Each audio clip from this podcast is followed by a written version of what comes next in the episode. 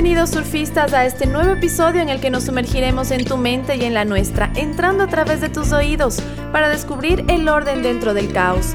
Este es tu Psico Podcast con María de los Ángeles, Maribel, Pamela y Paola, y música original de Mono Jorge Valladares. Acompáñanos.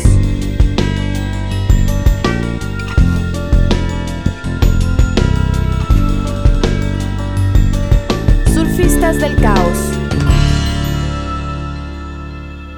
Bienvenidos a Surfistas del Caos. ¿Cómo están queridos surfers? Hoy nos reunimos después de varios, varios, varios días.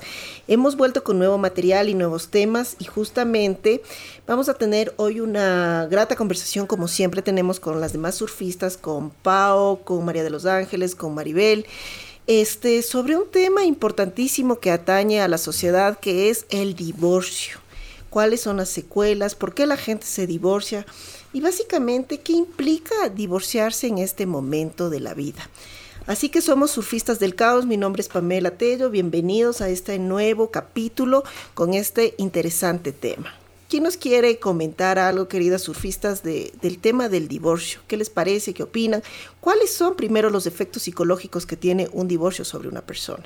Bueno, un divorcio puede ser tan variado como todas las personas que se han divorciado, ¿no? O cada persona lo va a vivir a su manera, pero si quisiéramos resumir un poquito, podríamos decir que mucha gente lo vive como algo que realmente llega a irrumpir y que es un duelo súper fuerte.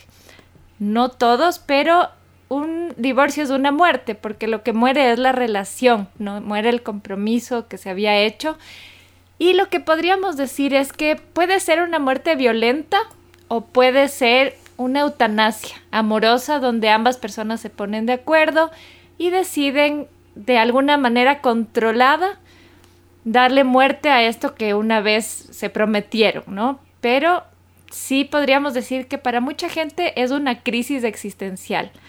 De hecho, hay un listado de los eventos estresores en la vida y tienen un puntaje de acuerdo a cuál es el más estresante para la mayoría de gente, al menos estresante, y se ha visto que el divorcio ocupa el segundo lugar y está por encima de ser encarcelado y por encima de la muerte de familiares cercanos. Entonces sí podríamos decir que no es algo tan fácil de atravesar.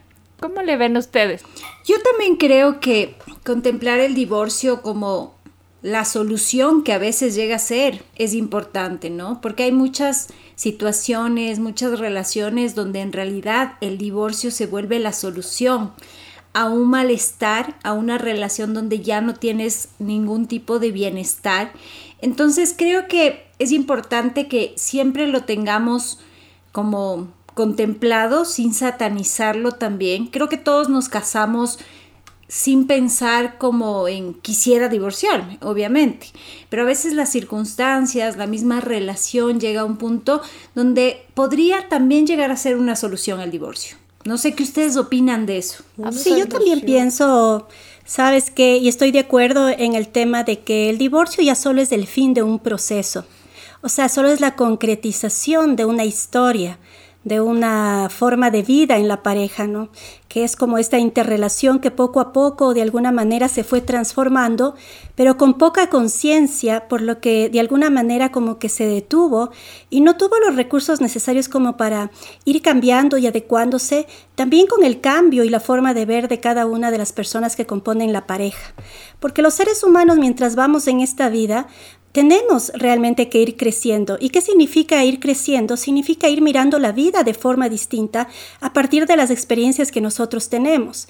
El problema es que cuando compartimos un proyecto de vida de pareja con esta otra persona a la cual yo amo, ¿verdad? Y empiezo una historia, el no tener conciencia de en dónde estoy yo personalmente en esta historia, de cuáles son mis objetivos, mis deseos, mi forma de ver el mundo, mis expectativas incluso del otro, de lo que yo espero, ¿verdad? Y si no podemos también compartir esto con aquella persona con la que estoy haciendo este proyecto, comienza a haber una separación. Es decir, como que tenemos un camino conjunto en, que, en el que los dos están caminando ¿verdad? Están mirando el mismo paisaje y de repente, poco a poco, no se dan cuenta que los caminos comienzan a separarse. Y aunque se miran, aunque se escuchan, poco a poco cada uno está entrando en un terreno distinto hasta que al final se dan cuenta que tan grande es la brecha que les separa, ¿verdad? Que el divorcio es también como una solución o como una posibilidad o una oportunidad. Pero con esto también eh, quiero decir, y yo creo que ustedes, eh, Pau, Maribel, Pame, están de acuerdo en que aunque nos demos cuenta de que es una necesidad muchas veces, o aunque no nos demos cuenta, porque también a veces el divorcio es impuesto, quiere decir que yo sí me daba cuenta en dónde estaba, pero el otro no, ¿verdad? Entonces a mí se me pide, este hecho también no hay que negar que es doloroso que hay sufrimiento, que es una crisis y por ende de alguna manera también debemos comenzar a mirar adentro para generar recursos que nos permitan activar la resiliencia y comenzar a construir un proyecto nuevo, ¿no? O sea, justamente... ¿Sabes que ahí... ¿Qué, Pau? ¿Qué nos ibas a contar? Ahí, ahí yo les quería comentar justamente que mm, John Gottman que es un psicólogo que ha dedicado mucho tiempo al estudio en el tema de las parejas. Él, fundó un, laboratorio del amor, se llama, habla de los cuatro jinetes del apocalipsis en cuanto a las relaciones, que son como los que cuando ya los estás cumpliendo, muy, muy probable te llevan al divorcio, ¿no? El primero son las, las críticas destructivas, es decir, cuando ya empiezas a atacar la identidad del otro, cuando ya eh, no tienes el afán para nada de, aportarle al otro, sino más bien de destruirlo, hay que tener mucho cuidado. Otra también de los jinetes es la actitud defensiva. Entonces es como no aceptar ninguna cosa que tu pareja te, te pida porque enseguida tú te defiendes, es como que estás siempre alerta del otro. Uno importante también que viene es el desprecio. Y este yo he visto en las terapias de pareja que es súper fuerte de echar para atrás. Cuando ya la pareja habla con desprecio del otro, cuando ya la pareja empieza a emplear la ironía y el sarcasmo con fines ofensivos hacia el otro es uno de los, de los factores mucho más graves. Y el último es el encierro o actitud evasiva, es decir, ya cuando no te importa cómo se está sintiendo tu pareja, tú no te inmutas con lo que la pareja siente, con lo que la pareja pide, también es uno de los jinetes que hay que tener mucho cuidado. Y si estamos cumpliendo los cuatro, por supuesto que lo más probable es que esa relación termine ya en el divorcio. Anuncian el fin. Exacto, justamente lo que tú dices me lleva a ver esto de los bloqueos que generan estos cuatro jinetes en el uso de las habilidades que tenemos las personas para enfrentar las relaciones en términos generales, ¿no es cierto? Cuando tenemos estos bloqueos o estos jinetes están presentes, existen como muchos obstáculos a lo largo del camino de pareja, pero en realidad el amor no es fácil. O sea, nos venden también esta idea de que el amor romántico es súper sencillo y que llegas y te enamoras de tu príncipe azul o de tu princesa y al final del día todos comen perdices. Pero ¿qué pasa cuando el globo se pincha, cuando empezamos a ver los obstáculos, cuando nos damos cuenta de que no es tan lindo ni tan adorable como pensamos, que tiene defectos el ser amado? ¿Qué hacemos con los obstáculos? ¿Los saltamos? ¿Los ignoramos? ¿Los vemos? O simplemente el reconocimiento de esos obstáculos ya es media, media batalla ya ganada. ¿Qué pasa cuando empiezan estas, estas fallas a aparecer en el camino? ¿Qué cosa hay que hacer para empezarlos a superar y seguir creciendo como pareja y evitar que llegue el divorcio? Porque claro, es una solución, supongo, cuando la relación es muy agresiva, muy violenta o cuando algo ya ha muerto dentro de la pareja. Pero ¿qué pasa cuando todavía puedo hacer algo?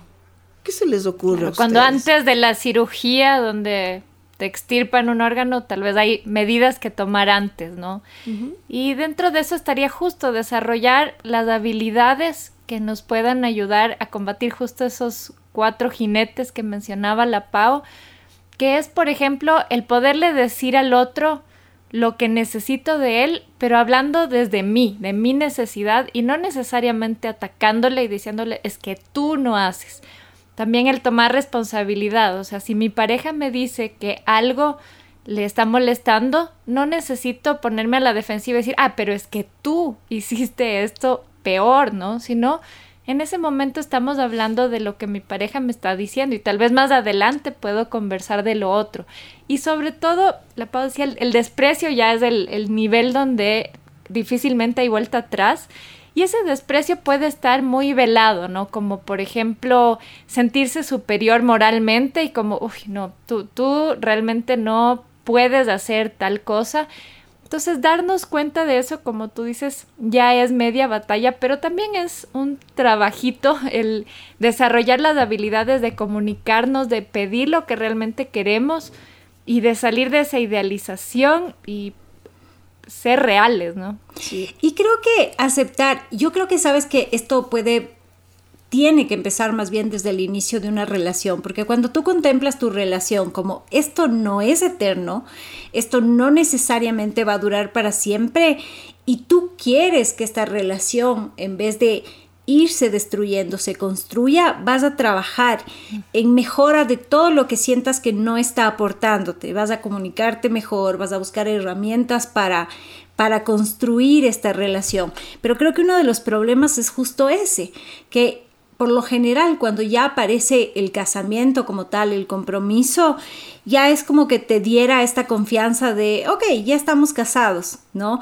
Y no mm. miras con tanta claridad que eso no significa que la relación no pueda acabarse en cualquier momento si no trabajas en esa relación. Y hay mucha gente que se casa por las razones equivocadas. Por ejemplo, el noviazgo estaba mal, entonces si nos casamos ya todo se va a resolver, ¿no? Un pensamiento mágico.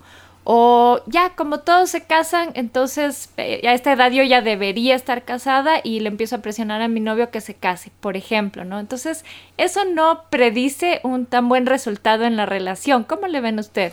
Es verdad. O sea, ahí también con lo que tú dices son como viejos hábitos de lo que se espera que viene de la familia de origen se observa cómo los miembros de tu familia resuelven los problemas interpersonales y a veces los problemas interpersonales se resuelven con alianzas, ¿no es cierto? Hay que casarse, hay que tener un hijo, así la relación funciona o mejora. Este, resolvemos también los problemas que tenemos en la relación con conductas agresivas en función de lo que yo veo y aprendo en mi hogar, es lo que llevo luego a mi nuevo estado familiar. Entonces, como súper importante darnos cuenta de qué es lo que yo he aprendido desde casa y qué estoy llevando a la relación. Porque tenemos también como esta idea, ¿no? Cuando yo vivo con alguien, es como si mágicamente me olvidara de las cosas que aprendí, pero es cuando más salen y cuando yo más me parezco a mis padres, a mi mamá o a mi papá porque está como esa información súper latente y se vuelve muy actual. ¿Qué nos quieres contar, María de los Ángeles? O sea, mientras yo te escuchaba, Pame, me acuerdo de, un principio en psicodrama, ¿no? Y es que cuando empiezas una nueva etapa en cualquier cosa, en tu trabajo, en tu vida, en, en cualquier entorno en el que tú te desarrollas, en el psicodrama se, se habla de que es necesario que el ser humano haga un nuevo acto creativo. ¿Qué significa hacer un nuevo acto creativo? Que yo necesito romper con esas conservas culturales, como tú dices, Pame, que vienen de la familia sobre todo. Es decir, cuando yo soy niño, adolescente o cuando permanezco en mi entorno familiar, yo estoy aprendiendo a cómo ser pareja, aprendiendo a cómo ser padre, madre, aprendiendo a cómo ser hijo, ¿verdad? En el psicodrama hablamos de este tema de los roles. ¿Qué quiere decir? Que yo voy aprendiendo y jugando ciertos roles a partir de lo que yo miro en los roles complementarios que yo tengo. Entonces, ¿qué pasa cuando yo me caso? ¿Verdad? Yo entro en un nuevo proyecto, entro en un nuevo escenario, llamémoslo así, en una nueva etapa de la cual yo no tengo ni idea. Lo mismo pasa cuando soy por primera vez madre o padre.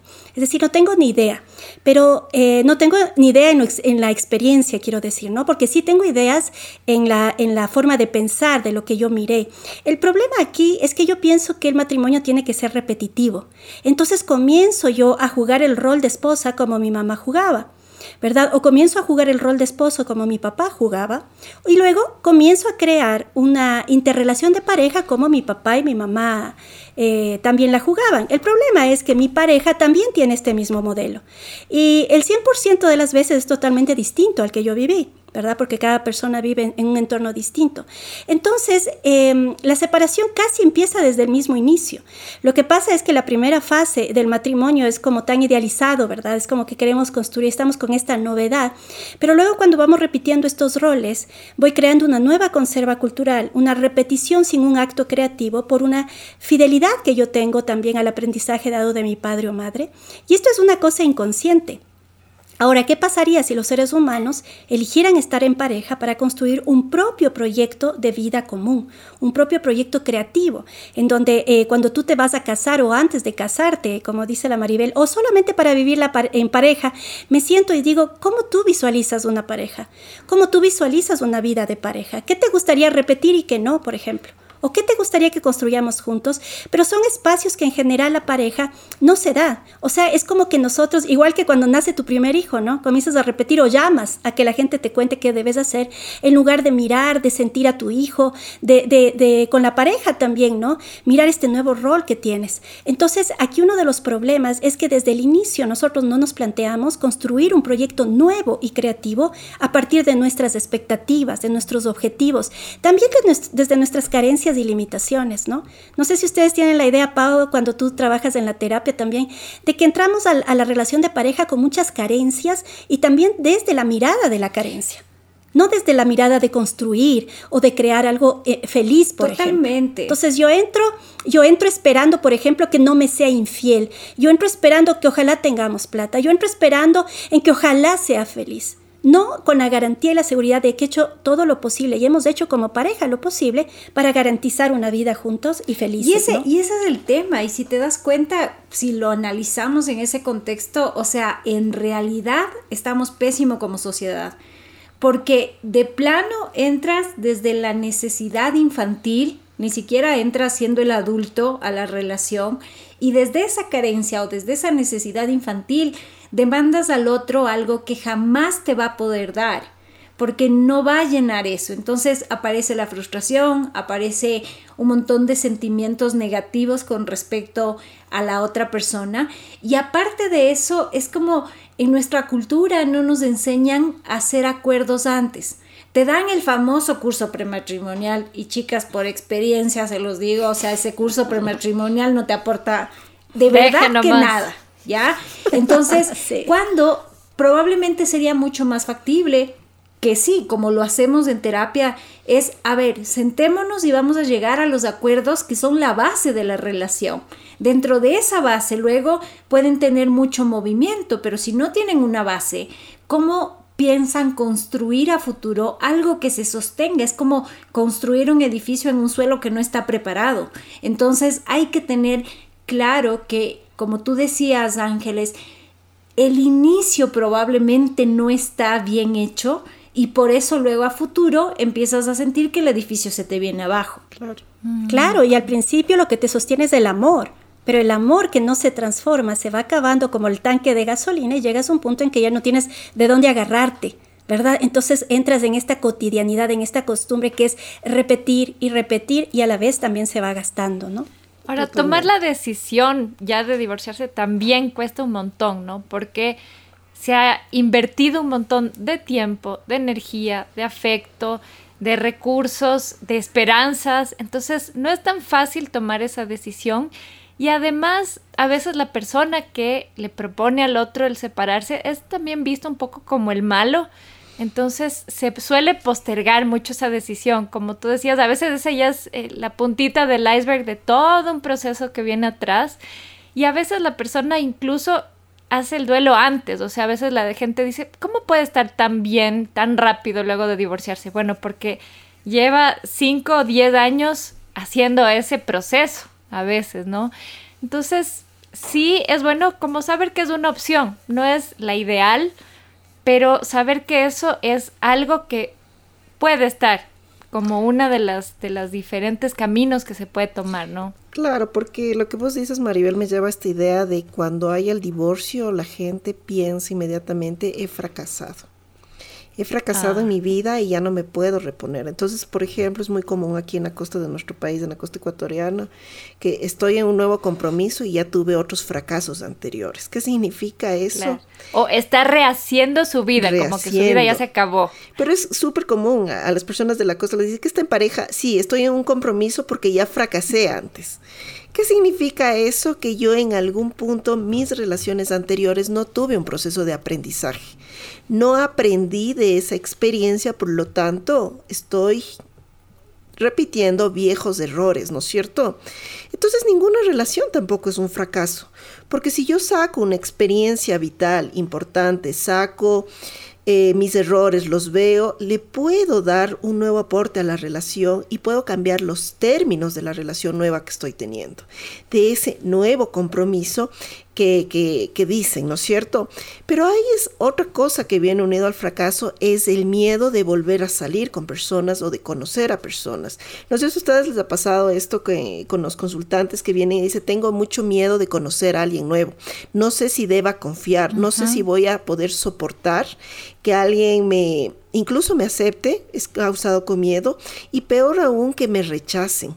Entonces... Y la contraparte también de las personas que enseguida buscan desesperadamente a alguien porque ya antes dormía con esa persona y ya no puedo dormir, por ejemplo, entonces rápido busco otra pareja. Es que tengo también miedo a la soledad, ¿no? A poder lidiar con estos sentimientos, como tú decías al inicio de, de nuestro podcast, de nuestro capítulo, este, que son muy similares a un duelo como si la persona hubiera muerto. ¿Qué nos querías contar, María de los Ángeles? Que con este tema del fracaso también hay el otro lado de la moneda. Y, a veces no es aceptar esta, esta situación como un fracaso personal, sino el problema también es como cuando yo me meto en la cabeza que el fracaso fue del otro, que por culpa del otro, ¿verdad? Esto se terminó. Y entonces aquí vienen muchas cosas, por eso también la consecuencia del miedo a tener una nueva pareja, porque comienzo a creer que el otro, ¿verdad?, con el cual yo voy a, construir una nueva relación, por ejemplo, ya va a venir con problemas, con esta eh, falsa idea eh, que, que, se escucha a veces de todos los hombres son, son iguales, son traicioneros, infieles y todas las mujeres son locas molestan y molestan. Entonces, al, al, al, expresarme yo de esta manera, ¿qué estoy diciendo? Estoy diciendo que el otro es el problema. Y al final, en una pareja, en un proceso, sea de éxito del matrimonio, ¿qué quiere decir éxito? Felicidad en el matrimonio. ¿Verdad? Donde no sufra, donde compartamos. No quiere decir que no haya problemas, que no haya discusiones, pero hay crecimiento y aprendizaje, como dices tú, Pame. Pero por el otro lado, ¿qué es el fracaso en este caso, en el, divorcio? Es, es entender que, que, este divorcio, esta separación, ha sido por culpa del otro, por ejemplo. Ese es un, ese es un divorcio fracasado. Un divorcio en fracaso también es decir, mis hijos me pueden salvar, por ejemplo. del, del, divorcio, ¿no? Es, es comenzar a creer que fuera de mí están tanto las causas como las soluciones de esta situación y no entender que cuando una situación, sea cual sea, incluida la del matrimonio o la de la vida en pareja, se termina, ¿verdad? Quiera o no quiera yo, también tengo un nivel de responsabilidad y es mi autorresponsabilidad ser consciente de aquello que yo también necesito transformar, no para el otro, sino para mí misma, para mí mismo, para mirar también mi vida con ojos de crecimiento, de transformación y de trascendencia física, emocional, mental y también espiritual. O sea que yo también puedo estar lista en un ciclo ascendente para también tener y recibir una pareja que me permita vivir otras experiencias de crecimiento desde el amor. Pero sabes algo también que, me surge a mí es que dentro de, los patrones culturales que nosotros tenemos, de cómo nos han educado, eh, que, que mucho está basado en la religión y cosas de esas, llega un punto donde la idea del divorcio se convierte en un alivio y voy a decirlo por qué, porque el momento que tú te casas, como decía Ángeles, como estás en el enamoramiento, muchas veces, no, no eres tan consciente y no aterrizas lo que estás diciendo en ese compromiso. Pero lo que te hace repetir en el momento que te casas es brutal. O sea, es como es un decreto condenatorio súper fuerte porque es, lindo pensar que desde el bienestar puedes cumplir todo eso, sí, pero ¿qué pasa si la relación está en el malestar y tienes que estar condenado a eso?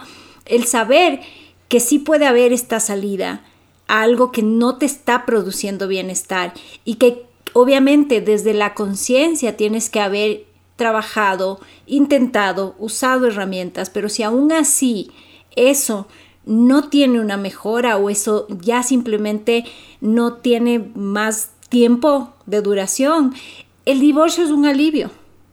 Porque también tenemos que entender que esta idea de el amor lo puede todo y el amor es para siempre es falso. Empecemos a entender que el amor es solo un ingrediente de la relación de pareja. Se necesita mucho más que amor para que una pareja pueda quedarse junta a lo largo del tiempo. Totalmente. Y eso trae expectativas poco realistas el, el verlo así, ¿no? Y probablemente hace que no nos esforcemos a poner los otros ingredientes. Ahora, mientras la Angelus nos hablaba y mencionaba los hijos, me viene a la mente algo que he notado mucho con muchos pacientes que sus papás se han divorciado, en cambio, y que es que siendo niños ellos vivieron en carne propia el divorcio como si fuera suyo. Y eso es algo súper importante porque tú llegas ya a tus relaciones adultas con esa experiencia previa que muchas veces ha sido bien difícil de atravesar. Entonces es súper importante para las personas que estén ahorita divorciándose también saber cómo manejarlo con sus hijos, ¿no? Cómo dejarles eh, de alguna manera al margen de esta experiencia para que no lo vivan en carne propia, porque sin, para nosotros que somos adultos es durísimo, mucho más para un niño o un adolescente que ni siquiera su sistema nervioso está completamente formado. Sí, y esto me lleva, Maribel, a pensar una cosa que, que realmente Em, la manipulación de la relación con los hijos y con la pareja cuando se está divorciando o ya están divorciados es una de las, de las malas formas, de las formas inadecuadas, ¿verdad?, de afrontar y de hacerse cargo de un proceso de divorcio. Si ustedes que nos están escuchando, queridos surfistas, han tenido un mal divorcio en donde sus hijos son los mensajeros, por ejemplo, de lo que usted quiere decirle a su pareja y le utiliza como un medio a su hijo o hija, ¿verdad?, ha tenido un mal divorcio. Si de alguna manera su hijo o hija odia a uno de los dos padres gracias a que usted le diga o no le diga algo sobre su pareja o expareja, es un mal divorcio.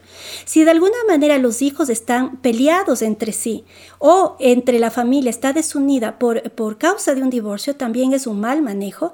Y en este caso yo creo que hay que acudir a una autorresponsabilidad y a mirarnos en el espejo y decir también, yo manipulo, manipulo a mi expareja, manipulo a mi nueva pareja, manipulo a mucha gente solamente para no asumir mi propia responsabilidad.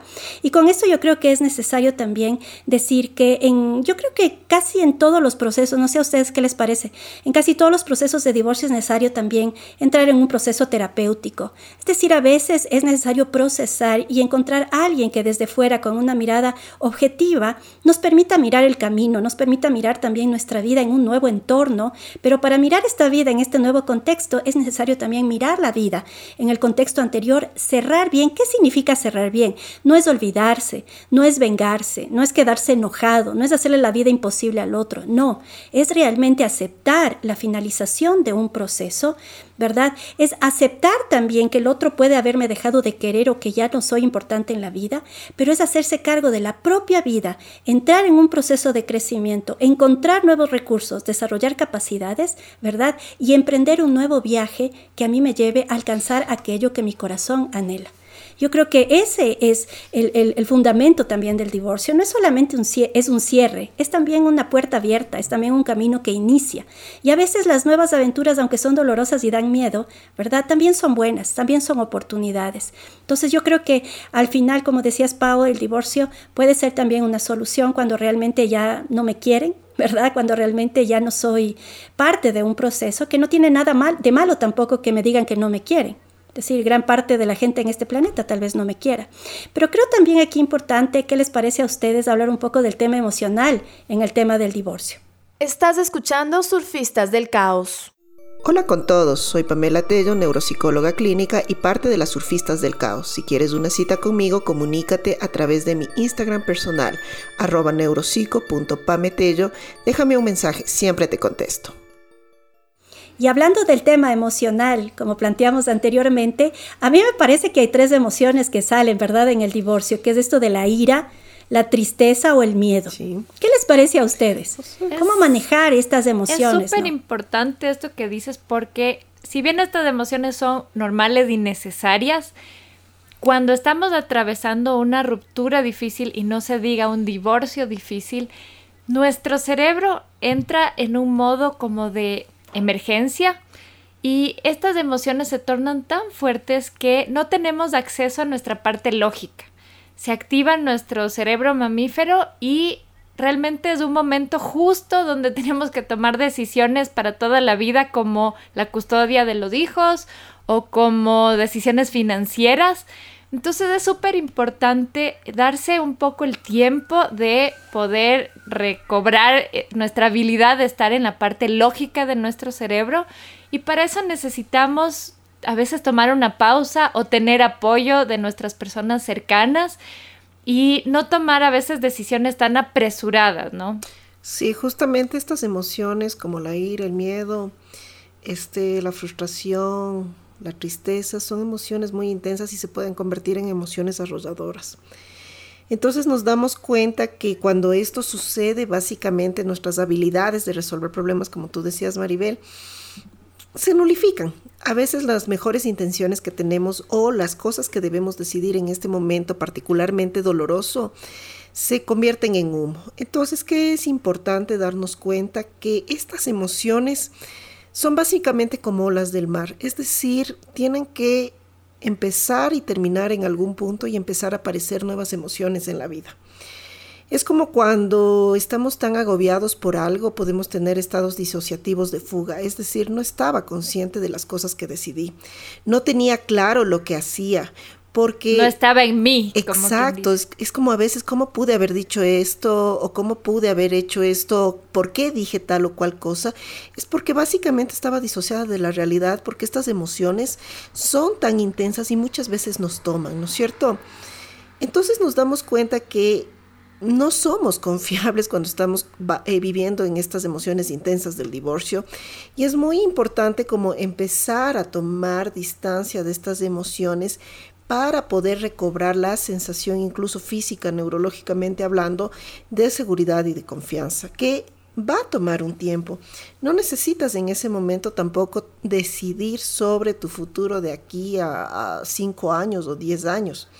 Con tal que sepas qué vas a hacer al día siguiente ya es un paso importante, porque a veces el divorcio es tan doloroso, tremendamente doloroso, sufres tanto que piensas que tienes que hacer cosas rápido, resolver rápido. Y no es así. Es como un Claro, día ya a la mañana vez. tienes que estar sin el anillo y sin, ya cambiaste el colchón y es un proceso. Claro, el Y famoso como decía- paciencia. Y como decías al inicio, Maribel, eh, al ser un proceso de duelo, obviamente sabemos que el duelo lleva su tiempo, o sea, entonces pasar por cada una de las fases, tener compasión contigo mismo de cómo logras atravesar cada una de esas fases es importante, ¿no? Y lo que decía Ángeles es súper cierto y busca acompañamiento profesional si te, se te está dificultando, porque a veces también es como que todavía en nuestra cultura hay como el pórtese fuertecito y ponga fuerza de voluntad y como que con eso van a solucionar un montón de cosas. Y a veces el dejarte acompañar es lo que te permite salir de mejor manera y hacer que las, la menor cantidad de personas sean víctimas de esta situación. Y cuando hay hijos, ellos no tienen por qué pagar las consecuencias de que papá y mamá simplemente ya no están bien como para seguir juntos. Claro, y entender qué me está pasando. O sea, atravesé un tiempo de shock, ahora vienen estas emociones, probablemente dentro de un tiempo voy a estar un poco mejor. Hace que atravesar eso sea un poco menos difícil, ¿no? Ujú. Sí, sí, sabes que yo también estaba pensando en que esto, Pau, que tú decías de que déjate acompañar, ¿no? A veces estos procesos de duelo son un poco más fáciles cuando nosotros tenemos a alguien al lado, pero no cualquier persona. Es decir, también escoge aquella persona que te puede acompañar. ¿Qué quiero decir con esto? No? Que si yo estoy herida por una pérdida, por un duelo, no me voy a juntar con otra pers- persona que está herida por una situación igual. Es decir, no una persona que está herida no sana a otra que está herida, sino una persona que está sana, ¿verdad? En donde tiene una herida pero tal vez ya cicatrizada, procesada, cerrada, es la persona que a mí me puede ayudar. ¿Por qué digo esto? Porque muchas veces tanto hombres como mujeres también comienzan a tomar decisiones tan inapropiadas, ¿verdad? Por consejos, entre comillas, de amigos o amigas que les dicen cómo tienen que resolver el conflicto del divorcio, el sufrimiento, el dolor, la ira, etc. Entonces escogen caminos de venganza. Entonces me meto con la primera persona que aparece para que el otro tenga iras.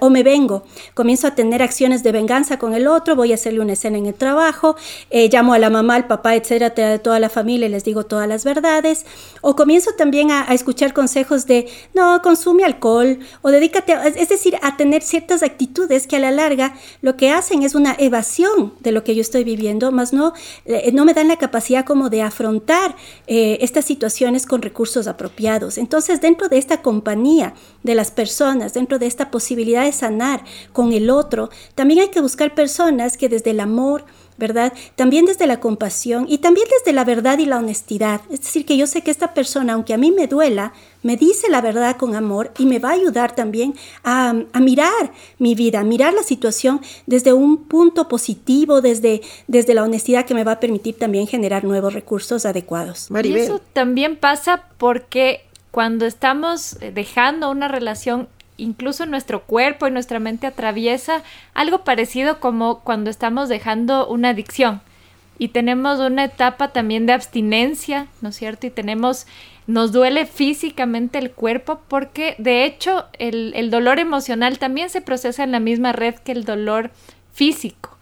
Entonces es súper importante ahí que mucha gente, claro, evade ese dolor con alcohol o con otras personas o con cualquier cosa impulsiva, que no es tan buena idea, ¿no? Y otra de las cosas de los retos luego de un divorcio es a veces las cosas más cotidianas que parecen súper simples, pero que, por ejemplo, el otro se encargaba siempre de arreglar el auto o de llamar a los médicos o cosas así que parecen muy simples, pero que cuando una persona ha dejado de hacerla por mucho tiempo, a veces le cuesta sentirse capaz de nuevo de hacer eso, porque eso estaba delegado en el otro. Entonces son como pequeñas conquistas también de ir logrando poquito a poco retomar esas habilidades diarias. Pero sabes que también no te sientas víctima. O sea, a mí, a mí me caen mal las víctimas, ustedes saben, pero, pero más allá de eso, cuando estás pasando un tema que es de dos, tú también tienes que ver ahí. O sea, por más que haya sido la otra persona la que tomó la decisión del divorcio como tal, todo lo que fue antes de esa decisión, toda esa relación fue responsabilidad de dos. Entonces, que tú te vayas sintiendo víctima porque el otro dijo divorciémonos, no te va a ayudar en absolutamente nada. Más bien lo que va a hacer es que este proceso sea más largo y más complicado. El momento que asumes la responsabilidad, que te haces cargo de lo que a ti te corresponde, vas a poder proyectarte a futuro cuando tú estés lista o listo para una nueva relación de una manera diferente. Y esa es la utilidad de la terapia, ¿no?